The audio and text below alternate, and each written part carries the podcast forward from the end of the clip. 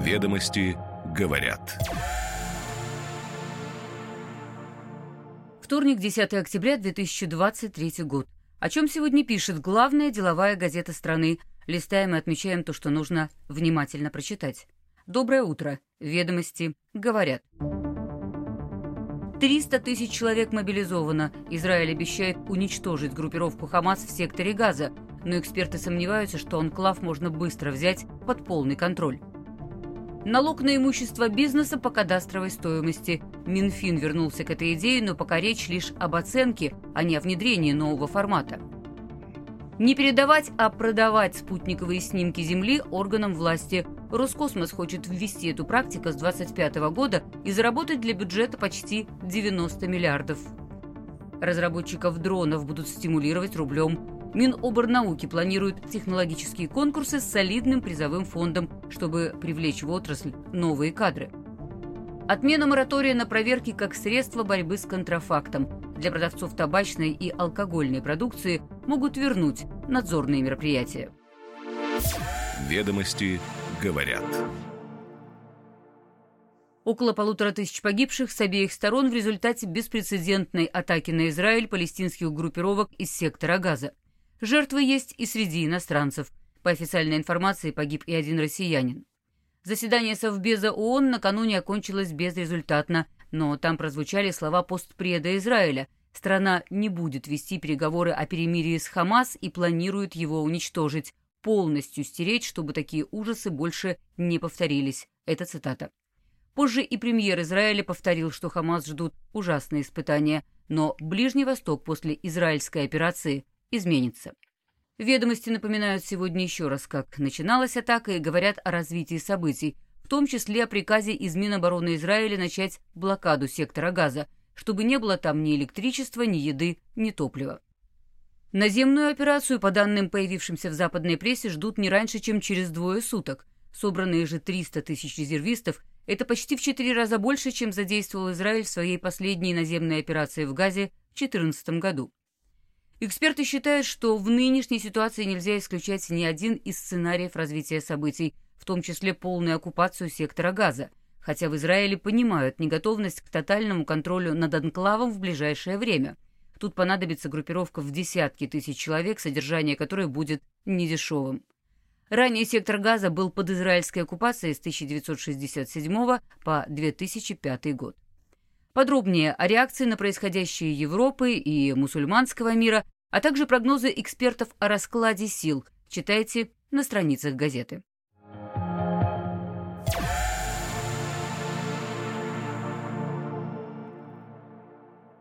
К российским новостям. Минфин в следующем году проработает механизм расчета налога за любое недвижимое имущество организаций, исходя из его кадастровой стоимости. Об этом говорится в основных направлениях бюджетной, налоговой и таможенно-тарифной политики. Предусмотрен и ряд исключений, например, для линейных технически сложных сооружений, воздушных и морских судов. Представитель министерства заверил, что речь пока идет лишь об оценке перехода на новый формат. Вводить его в ближайшей перспективе не планируется. Ведомости говорят, что по общему правилу бизнес платит налог на недвижимость, исходя из среднегодовой балансовой стоимости – Начисление по кадастру производится, если объект включен в региональный реестр недвижимости. Как правило, туда попадают офисные и торговые помещения. Налог на имущество целиком зачисляется в бюджет регионов. Власти вправе варьировать его величину и предоставлять отдельные льготы. Ставка по общему правилу не должна превышать 2,2%, при начислении по кадастровой стоимости не более 2%.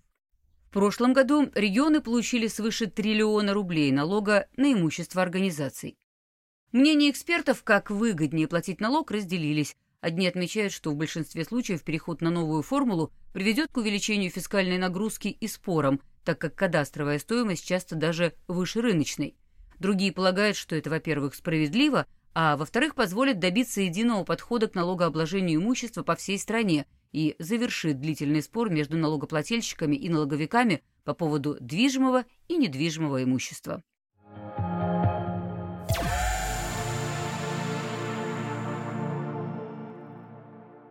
Право продавать данные дистанционного зондирования Земли из космоса потребителям, в том числе органам публичной власти, закрепляет за Роскосмосом законопроект, одобренный профильной правительственной комиссией для внесения в Думу. Из документа следует, что за Роскосмосом будут закреплены полномочия единственного поставщика данных дистанционного зондирования и продуктов, созданных на их основе. При этом госкорпорация обеспечит только 67% потребностей потребителей, остальные 33% должна покрыть орбитальная группировка коммерческих операторов. В пояснительной записке сказано, что в бюджете на 23-25 годы не предусмотрены средства на закупку данных из космоса органами госвласти – Поэтому в случае принятия проекта предлагается установить дату его вступления в силу с января 2025 года. Представитель Роскосмоса объяснил, что сегодня госкорпорация предоставляет потребителям снимки из космоса за плату, но не органам власти. Также бесплатно данные могут получить компании или даже физические лица, проводящие закупки для госнужд. В остальных случаях плата за материалы дистанционного зондирования зачисляется в доход бюджета, и этот принцип сохранится в предлагаемых поправках. Реализация нововведений потребует ассигнований в объеме 17 миллиардов рублей, но экономический эффект для бюджета может быть в разы больше – 89 миллиардов. В законопроекте прописаны и исключения. Бесплатно получать данные из космоса будут силовые структуры и Росатом для поисковых и спасательных операций на Северном морском пути. К исключениям также относится ликвидация последствий загрязнения акватории Северных морей опасными и вредными веществами с судов – работы по предупреждению и ликвидации разливов нефти и нефтепродуктов.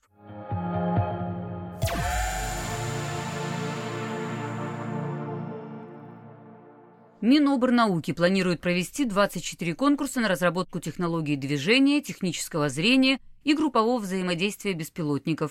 Ожидается, что к 2030 году это позволит получить опытные экспериментальные образцы и технические решения для беспилотных авиационных систем, которых пока в России нет.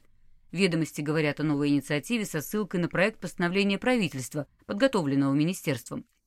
Проведение конкурсов предусмотрено дорожной картой федерального проекта «Перспективные технологии для беспилотных авиационных систем». Непосредственно на их исследование в ближайшие 7 лет из бюджета планируют выделить 49 миллиардов рублей. На конкурсы заложено 4 миллиарда. Это будут, собственно, субсидии на проведение и выплату призовых – Фонд одного конкурса, по оценкам экспертов, может составить от 10 до 200 миллионов рублей, и налогом эти выплаты не облагаются.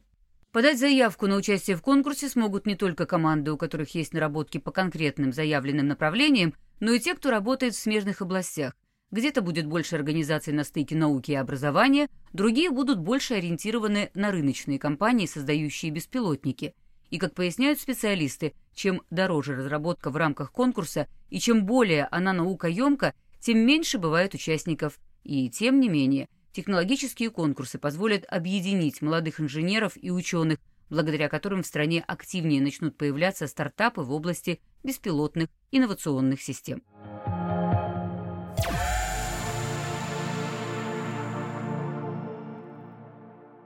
Правительство поручило Минэкономразвития проработать вопрос о возобновлении проверок компаний, реализующих алкоголь и табачную продукцию. Ведомости говорят об этом со ссылкой на представителя Кабмина. В Минэке на вопросы по существу не ответили, сообщив лишь, что сам мораторий изначально не предусматривал полного отказа от проверок. Тем не менее, введенный изначально до конца прошлого года, он был продлен до 2030 -го. С инициативой возобновить проверки обратился депутат Госдумы Султан Хамзаев. В своем письме в правительство он отмечает, что некачественная алкогольная и табачная продукция может нанести вред здоровью потребителей и напоминает об июньских случаях массового отравления напитками марки «Мистер Сидр» и, без ссылки, правда, на источники, сообщает, что объем контрафакта сейчас составляет порядка 40% рынка. У экспертов, впрочем, немного другие цифры. По данным Росалкоголь-табак-контроля, в прошлом году в стране было выпущено порядка 1 миллиарда дал алкоголя – при этом, по некоторым оценкам, ежегодно население стабильно выпивает около 50 миллионов дал нелегального спиртного, то есть около 5% от общего объема потребления. Что касается рынка табака, долю контрафакта здесь оценивают в 13,9%, и при этом далеко не все эксперты уверены в эффективности отмены моратория на проверки. Прежде всего потому, что надзорные мероприятия коснутся легального бизнеса, что вряд ли поможет в борьбе с теневым производством.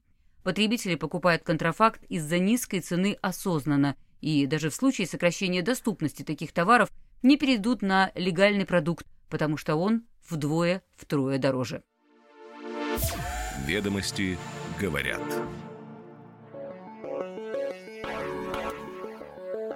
Каждое утро по будням «Ведомости» говорят. Краткий обзор основных публикаций главной деловой газеты страны. Следим за развитием событий и новыми трендами. До встречи завтра.